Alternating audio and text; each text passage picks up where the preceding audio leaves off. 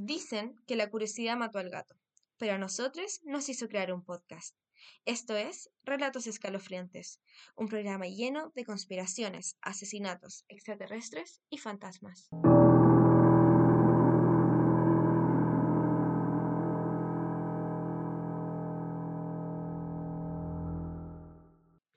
Bienvenidas, bienvenides y bienvenidos al primer capítulo de Relatos Escalofriantes.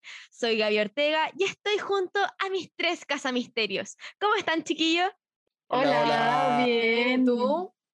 Bien, también. Bueno, para empezar este primer capítulo, les voy a hacer la invitación a que se presenten para que nuestro público los conozca un poquito más.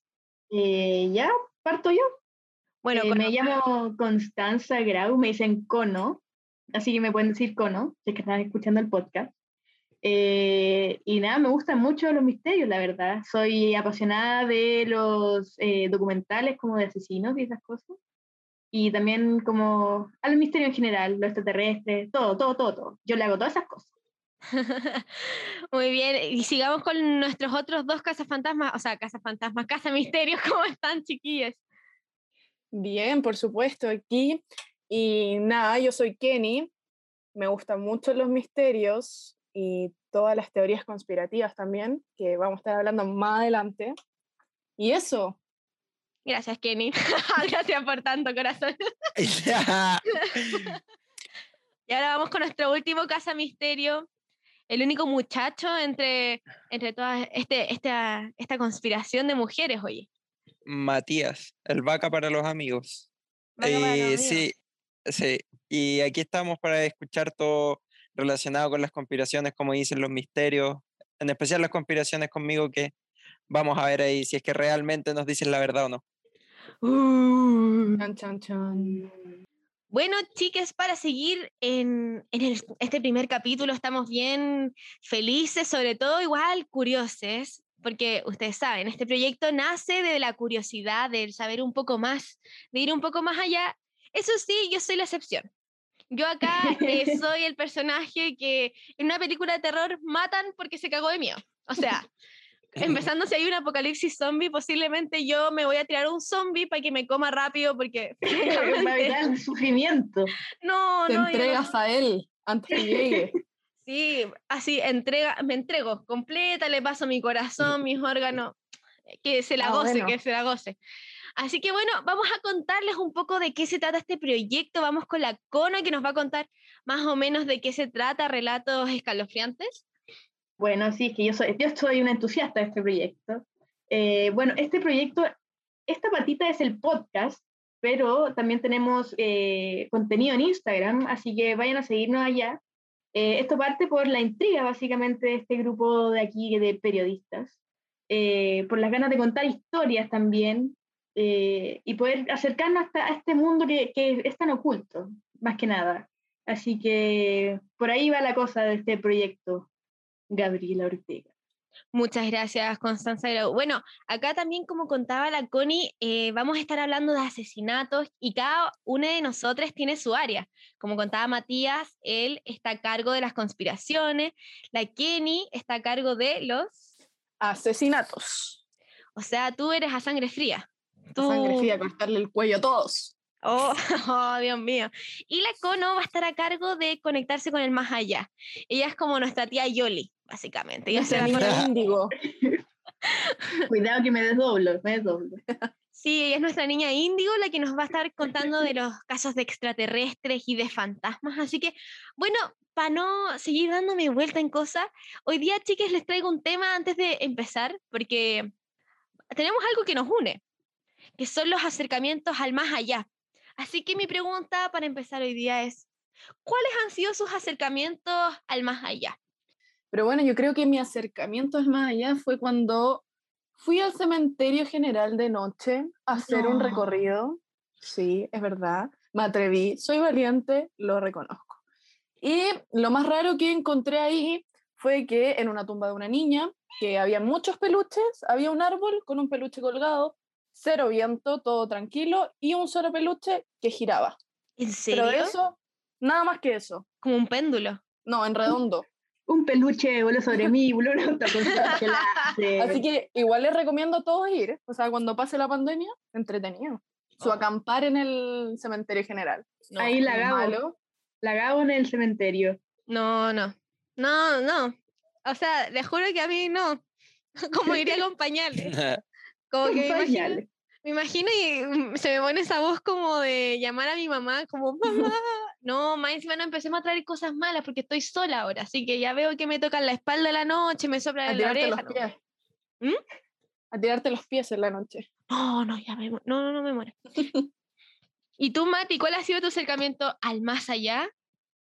Personalmente no sé si recuerdo específicamente qué acercamiento con el más allá podría haber tenido, pero sí me interesaría, como dice la Kenny, por ejemplo, pegarme una vueltita por algún cementerio en la noche o jugar alguna cosa que hay tantos juegos hoy en día como pruebas o retos que se dice que son verdad, pero vaya a saber uno si es que son así o no. O sea, tú qué jugáis la valiente, Ouija. ¿eh? Qué valiente. No sé si la Ouija, pero si te metes a internet y te pones a buscar, te das cuenta que hay miles de juegos y retos nocturnos con espejos y cosas que, que realmente llaman la atención. Bueno, Matías haría un por ahí- amarre. Claro. Por ahí te grabáis haciendo un rato así, lo subimos a Instagram. Y sí, podría ser, Quizás si no lo volvemos a ver nunca más, ya sabemos lo que pasó. claro. Y nuestra niña Índigo, ¿qué, qué ha sido tu, tu acercamiento al más allá? terrible, terrible niña, oye.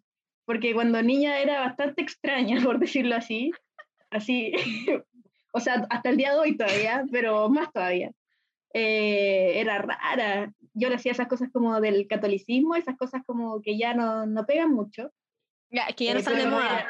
sí, era religiosa, religiosa, religiosa. Mi mamá Como la paloma mami. Ah.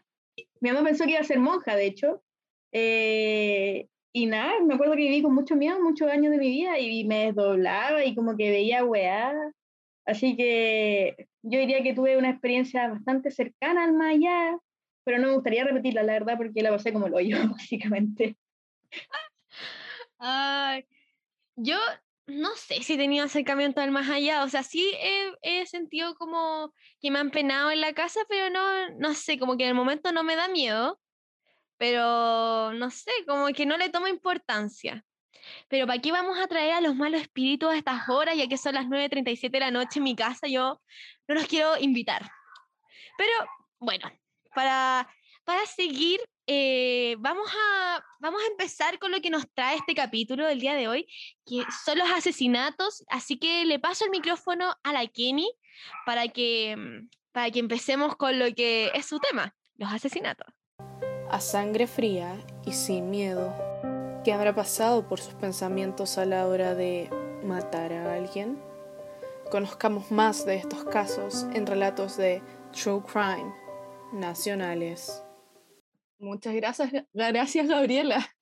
Sí, hoy día vamos a hablar un poquito sobre María del Pilar Pérez, o más conocida como la Quintrala. Eso sí, no es la Quintrala original. Más adelante vamos a saber por qué. Bueno, el 4 de noviembre de 2008, a eso de las 8 de la mañana, Diego Schmidt Hebel, un ingeniero de 25 años, se dirigió a la casa de su polola, Belén Molina, en Providencia. Algo totalmente normal, que, hacía, que era un recorrido que hacía constantemente. Él se iba a la casa de Belén, la dejaba en su trabajo y después él se iba a su trabajo. Ese martes iba a ser como un día cualquiera. Bueno, eso por lo menos era lo que ellos creían. Belén escucha que llega Diego a su casa y ella se despide de su papá y baja. De repente el papá, cuando está en la ducha, escucha gritos, muchos, muchos, muchos gritos. Y después, posteriormente, dos disparos. Baja rápidamente y se da cuenta de que le habían disparado a Diego y él alcanza a notar la patente de un auto que iba escapando. Así, a simple vista, se veía como un robo que había sido, que terminó en una consecuencia fatal. Diego Schmidt Hebel había muerto. Se puede creer que este fue un, como un caso aislado, pero la familia de Belén ya había tenido dos pérdidas antes, muy similar a lo que había pasado recientemente con Diego, pero ¿quién, esos eran como primos, tíos, ¿qué, quién, ¿quiénes eran? Buena pregunta, Gabriela. ¡Ah! Te lo cuento más adelante. Para entender un poco todo este caso, hay que No conocer va a dejar con la incógnita, no lo puedo creer. Es malvada. La mismísima. Para entender un poco este caso, hay que conocer quién es María del Pilar Pérez, la Quintrala, la que le dije al principio. Ella es la mayor de tres hermanas del matrimonio de José Pérez Pérez y de Aurelia López. Eran dueños de una panadería exitosa, demasiado exitosa y además eran dueños de una agencia inmobiliaria. Entonces nos damos cuenta rápidamente que esta era una familia que tenía mucha plata y que le pudieron dar la facilidad a sus hijas de estudiar lo que quisieran. Básicamente hija- los Kardashian de la época. Claro, sí. La Aquí Kim, está la. Chloe, todas, todas, todas. quizás María del Pilar Pérez, una Kim. Bueno, sigamos. Eh, la hija mayor, que era María del Pilar Pérez, decidió estudiar arquitectura. Y ojo, acuérdense que ella estudió arquitectura porque más adelante va a ser un dato muy relevante. La personalidad de ella siempre era que se salía con la suya. Era metódica, calculadora y de un carácter sumamente fuerte. Incluso para su hermana era muy complicado convivir con ella. Pero todas estas características que la definían hacía que el papá, de que fuera la favorita de su papá, de José Pérez Pérez, porque era la candidata a- perfecta a heredar todos los negocios que tenía la familia. Su madre y sus hermanas siempre tuvieron conflicto por las empresas, porque según ella, o sea, según sus hermanas y su madre, ella pretendía simplemente quitarle dinero al papá y no ayudar, sino que quería el dinero. En el 68, María del Pilar Pérez conoce a su marido, Francisco Zamora, un arquitecto. Junto a él tuvieron dos hijos, a Juan Era José y a Rocío. cosa, oye, Era arquitecto, pero ni te quiero contar lo que va a pasar después. Uy, me tiene, me tiene ahí, me tiene ahí. Tuvieron dos hijos, Juan José y Rocío. En este punto de su vida todo cambió. Ella se quiso dedicar completamente a su hijo y se empezó a obsesionar con darle lo mejor a sus hijos. En el 95, ella y su papá, eh, perdón, ella y su marido se divorciaron eh, porque Francisco Zamora, quien había sido su marido por 25 años, le confiesa, adivinen qué le confiesa, que él era gay ¿Qué? No. y que estaba enamorado de otro Oh. hombre. Ese hombre era amigo. Héctor Arevalo. ¿Cómo? ¿Cómo? Era de mi el compañero. Claro, igual que tú. ¿Y cómo La se llama el, el, el susodicho? El pololo. Sí, el pololo. Mira, el marido de María del Pilar es Francisco Zamora. Acuérdense de los nombres porque también es importante más adelante. Sí. Francisco Zamora, y él le confiesa que es gay y que estaba enamorado de Héctor Arevalo. Yo pensé que era el hijo, weona. No, no, no, no, no, Oh. no. Era el marido. No. Oh, no. Duro. ¿Cómo estarían con una confesión así? O sea, qué fuerte. Qué fuerte. Oh. Bueno, ella recibió todo el repudio de su familia y sobre todo de su padre porque su marido era gay. Según mi opinión, no deberían haberla culpado. Ella no Oye, tenía sí, pues, si no era nada- la culpa de ella. Bueno, Exacto. tampoco de él, porque puta, es, No. es difícil estar en el closet, pero en Es veces igual para la época, po. O sea, Sí, pues, igual. en el 60 en Pero el esto- 95 fue esto, cuando se separaron y él confesó que era gay. Ah, pero tampoco no- era como el siglo XVIII que digamos. No, Ya, pues, pero igual difícil. Para los boomers, quizás. Ah. Ah. Y su familia se comenzó a alejar de ella por este motivo, porque se había separado y porque su esposo o ex esposo era gay. Juan José Pérez Pérez, o sea, el papá de María del Pilar, le diagnosticaron Alzheimer y a ella le prohibieron acercarse a su padre porque la familia, o sea, su mamá y sus hermanas consideraban que ella se iba a aprovechar del papá simplemente para sacarle plata. Y hasta Algo que me dice que 90 no estaban muy equivocados, ¿no? Yo diría que tampoco estaba muy equivocada. Algo había ahí. Algo hay por ahí. En el 99, el papá de María del Pilar Pérez muere a los 95 años. Cuando leen el testamento, se, casi se van de espalda porque se dieron cuenta que el papá dejó gran parte de su herencia a María del Pilar Pérez. Le dejó el 60% de todos sus bienes, No. mientras, mientras que a la viuda a la mamá le dejó solo 20% y 10 para la hermana del medio y 10 para la hermana menor. ¿Cómo, dejarían, ¿cómo estarían ustedes si sus papás le dejaran Eso pasa harto, creo yo, oye. Es como que siempre hay peleas familiares cuando como que el La papá o la mamá muere, como que sí, siempre hay quedan rencillas. Es que plata es plata, pues muchacha. Mm, La plata mm. degenera a la gente. Bueno, claramente a la familia no le gustó nada esta decisión. Pero después de esto pasa un tiempo y sin razón alguna o al razón aparente, los hijos le dan la espalda a María del Pilar Pérez. Simplemente un día le dejaron de hablar. Y de hecho, cuando su hijo se va de casa, él no le invita al matrimonio. No. ¿Tenía, tenía dos hijos, dijiste? Sí. Dos hijos, Juan José y Rocío. Ya. El Bien, Juanjo. Juanjito y la Chío. Exacto. Y el Juanjo no este le invitó al casorio, pues, ¿cachai? claro. Polémicas entre familias siempre hay. Pero, weón, Juan desgraciado, ¿cómo no invita a la mamá? Después te vas a enterar. Ah, chum. tiene su justificación. Ya, entonces esto, con esto María del Pilar Pérez como que quedó chatísima y ya no soportaba más. El 23 de abril de 2008 encuentran dos cuerpos en un departamento. Adivinen quién era. ¿Quién creen? Esos cuerpos.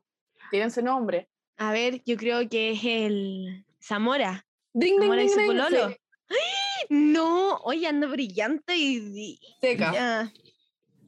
Encuentran el cuerpo de Francisco Zamora, ex marido de María del Pilar Pérez, y su pareja, Heraldo Arevalo. Héctor Arevalo, perdón.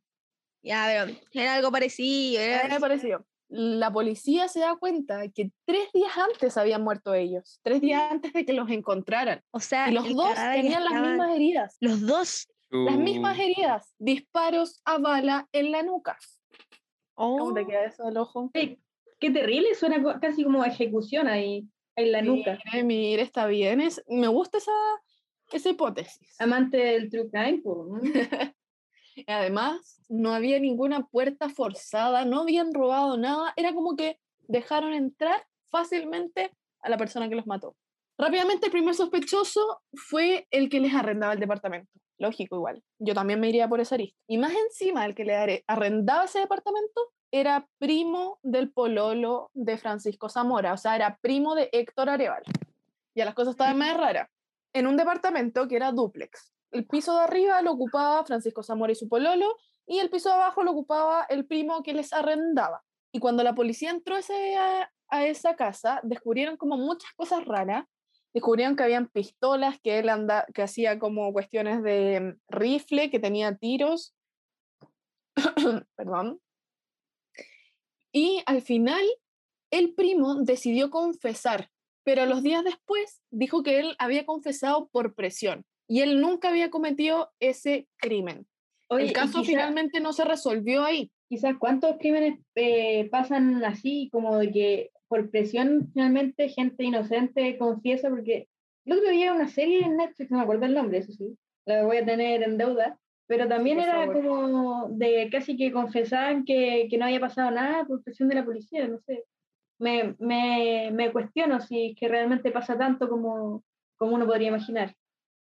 Ojalá no pase tanto, porque no me gustaría estar en su posición. Pasa un tiempo, ya que este caso no se resolvió, pasa un tiempo y la familia tiene una nueva pérdida. ¿Quién era? La de Diego Schmidt Hebel, la que les conté al principio. Cuando él muere, ¿se acuerdan que yo les conté que el padre de Belén, Belén Molina, la polola de Diego, había tomado la patente del auto que había escapado? con esa patente se dan cuenta y la empiezan a rastrear que era un auto de un hombre que estaba hace seis meses encerrado en la cárcel. Raro, rarísimo, ¿no? Cuando van a preguntarle a ese hombre que está en la cárcel qué había hecho con ese auto, quién tenía ese auto, y él dice, yo se lo di a mi hermano. ¿Van donde el hermano? Lo sapió, el sapo que le dicen. van donde el hermano y no, el hermano había vendido el auto, así que no, no lo sapió. Mira tú, las vueltas de la vida. Más encima el hermano fresco ahí le pasan el auto y lo vende. Claro, y lo vende. Le cambiaron el nombre, pero bueno. Lo vende y el que se lo compra es el dueño de una disco. José Ruz, un nombre muy importante para más adelante. Este fue acusado y arrestado por asesinato. ¿Ya? Cuando empiezan a investigar todo sobre José, José Ruz, eh, en la casa encuentran planos, en su casa, encuentran planos de otra casa. Y esos planos eran de la casa de Agustín Molina y Gloria Pérez. ¿Quién es Gloria Pérez? Me dirán ustedes, porque no se las mencioné antes.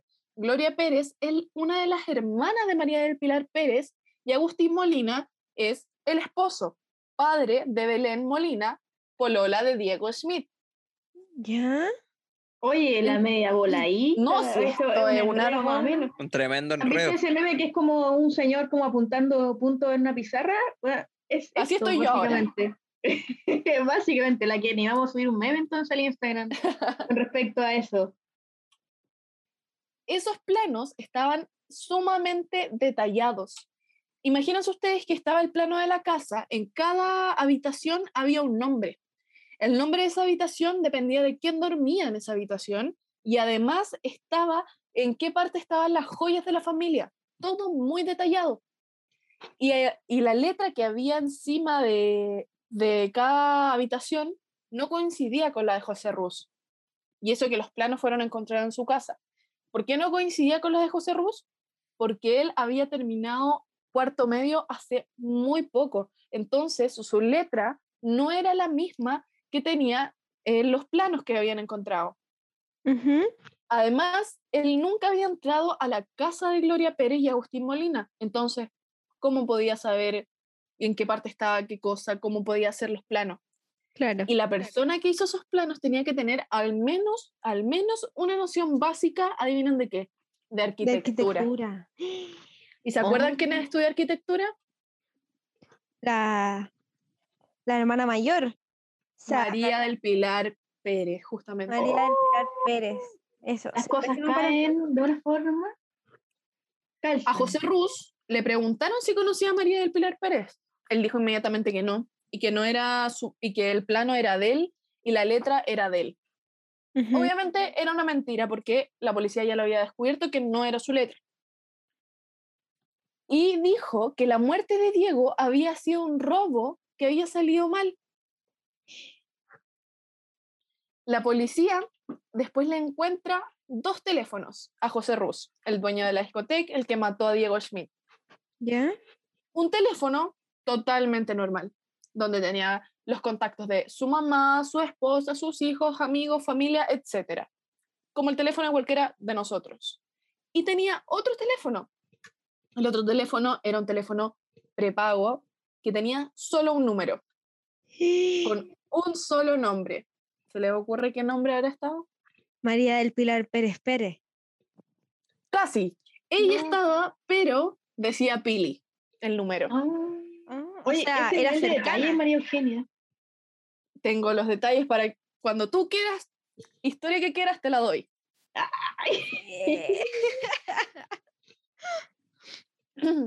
Después, la policía descubre que la muerte de Zamora y Arevalo, eh, cuando murieron, unos días antes, revisaron las cámaras del sector y se dieron cuenta que había un auto sospechoso que andaba rondando el lugar. Era el mismo auto del cual se había dejado José Ruz a matar o a robarle supuestamente a Diego Schmidt Hebel. En ese momento, José Ruz se ve pillado. Dice, acá tengo que decir la verdad, no puedo seguir con esta mentira. Cuenta que un día él necesitaba hacer arreglos en su disco, en su discoteca, y llama a María del Pilar Pérez. Ella le hace los arreglos y se da cuenta que él tenía problemas económicos y ella tenía temas pendientes. Entonces deciden hacer una alianza. Al hacer esta alianza, ella le propone que si él mataba a uno de sus, o sea, si él mataba a las personas que ella le pedía, le pagaba 10 millones por persona matada. No, Igual la tentadora la oferta. Sí, tentadora. Oye, qué mala la señora, la cagó. Mala, mala, mala, mala. Mala. Y ella quería que mataran a sus familiares. Porque cuando estuvieran todos los familiares muertos, ella podría heredar todo el dinero que había.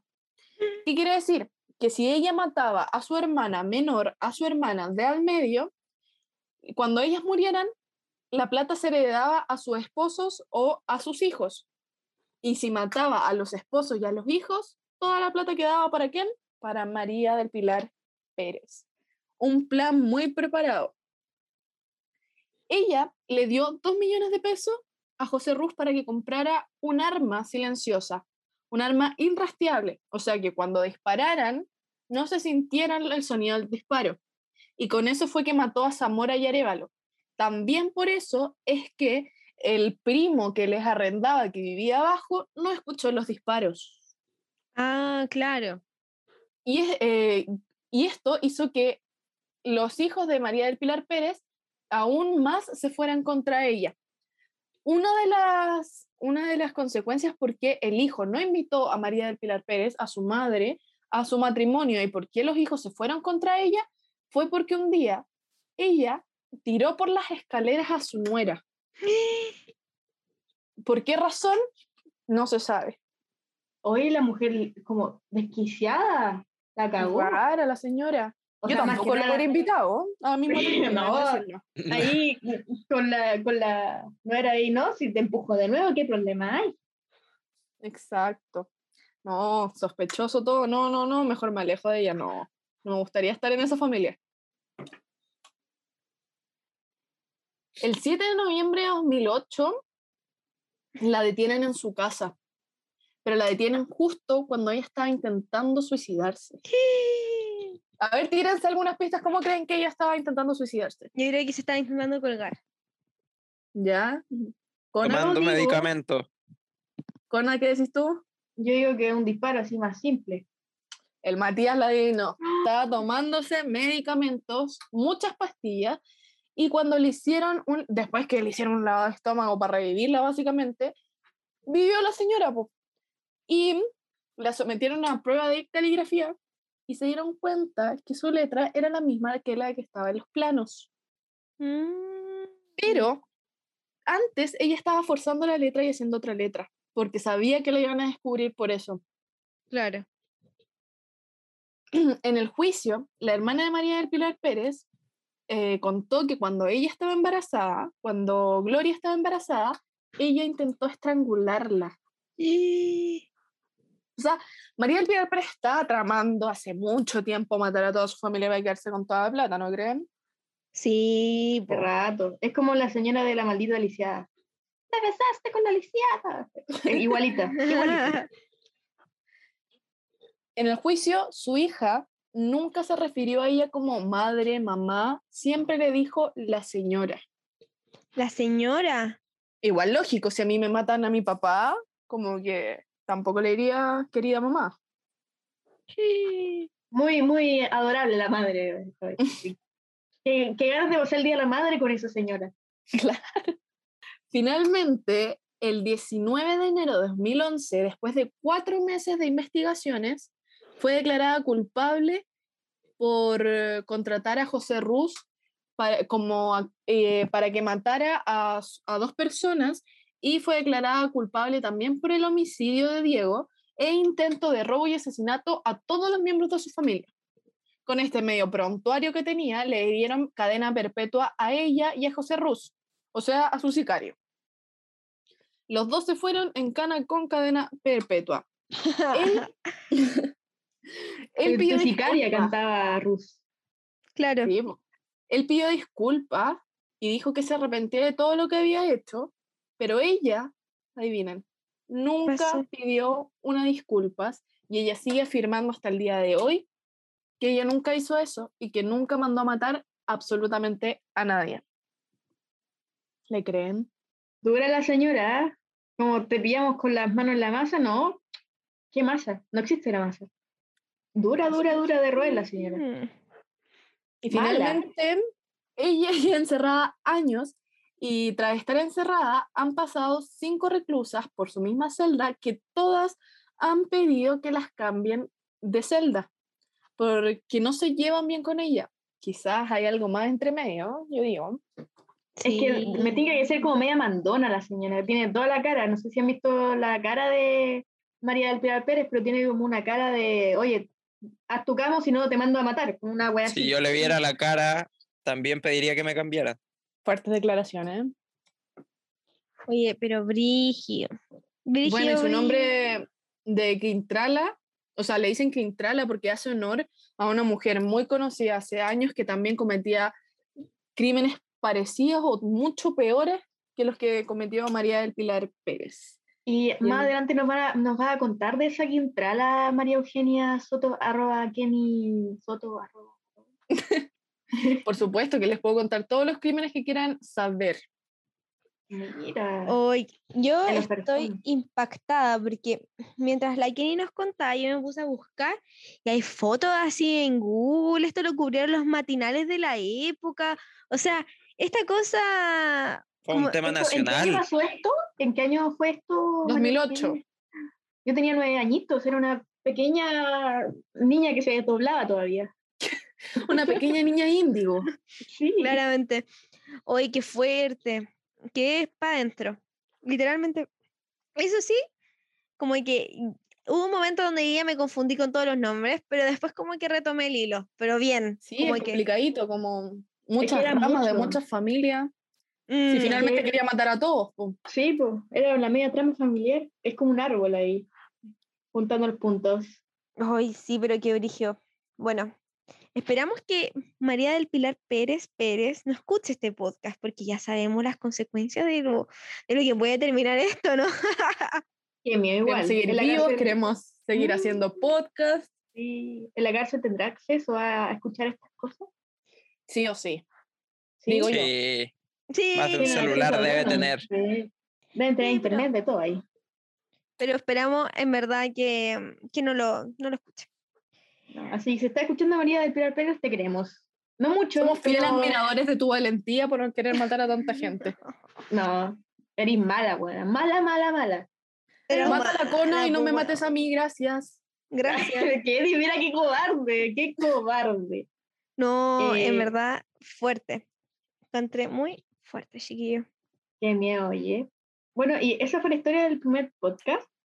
Del primer de- podcast, del primer capítulo, efectivamente. Perdón, es que, bueno, también mi primer podcast. No sé tú, Gabriela, porque tú No, no ya es mi tu primera vez. Esta no es mi Ah. primera vez, tengo, soy una mujer que ya, ya ha pasado por esto antes. Pero una mujer entrenada en podcast. sí, Es efectivamente. Eh, ¿Esta también es su primera vez, muchachos? Primera vez. Primera vez. verdad, sí. Lo- Estoy encantada, la verdad, yo. Estoy, Es muy entretenido. sí, en mi salsa.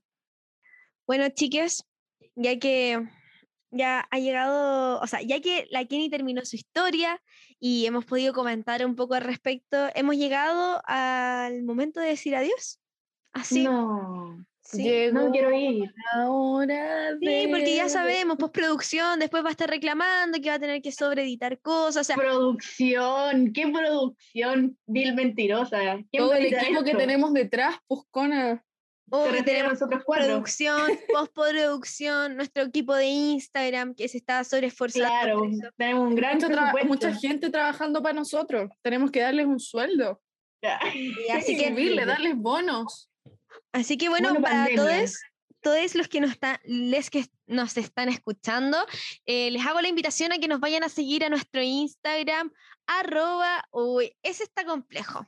A ver, que alguien me ayude, que alguien me ayude, un pastor alemán, pero no, es verdad, necesito ayuda para decir nuestro, nuestro Yo te Instagram. ayudo, Gaby, no hay ningún problema. Nuestro Instagram es arroba misterios y conspiraciones S. y, y todas las O no son O, son ceros. Son ceros. ¿Se entiende? Así le da como un toque más tenebroso. Aparte que todos los otros están, sí, otros están ocupados, así que es lo que hay. Pero vayan a seguirnos. Estamos trabajando para ustedes por sí, tener mejores nombres. cosas. Y bueno, en la semana vamos a dejar una ventanita en nuestro Instagram para que nos vayan contando más teorías, más asesinatos que les gustaría que exploráramos. Así que sin más preámbulos, me despido del primer capítulo junto a mis Casa Misterios de Relatos Escalofriantes. Adiós. Chau, chau. Si has llegado hasta acá, es porque eres una persona muy curiosa. Así que si quieres ver más contenido de nosotros, síguenos en arroba misterios y conspiraciones. Recuerda reemplazar todas las O por un cero. Cuídate mucho y cuidado con el más allá.